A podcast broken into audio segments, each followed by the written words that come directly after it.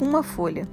Quando criança, por causa do meu caráter impulsivo, tinha raiva à menor provocação. Na maioria das vezes, depois de uns desses incidentes, sentia-me envergonhada e esforçava-me por consolar a quem tinha magoado.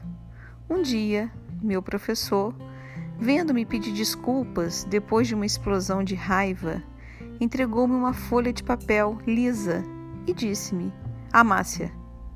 Com medo, obedeci e fiz com ela uma bolinha. Agora, voltou a dizer-me: Deixa como estava antes. É óbvio que não pude deixá-la como antes. Por mais que eu tentasse, o papel ficava cheio de pregas. Então disse-me o professor: O coração das pessoas é como esse papel. A impressão que neles deixamos será tão difícil de apagar como esses amassados. Aprendi a ser mais compreensiva e mais paciente. Quando sinto vontade de estourar, lembro-me desse papel amassado. A impressão que deixamos nas pessoas é impossível de apagar. Quando magoamos com nossas ações ou com nossas palavras, logo queremos consertar o erro, mas às vezes é tarde demais.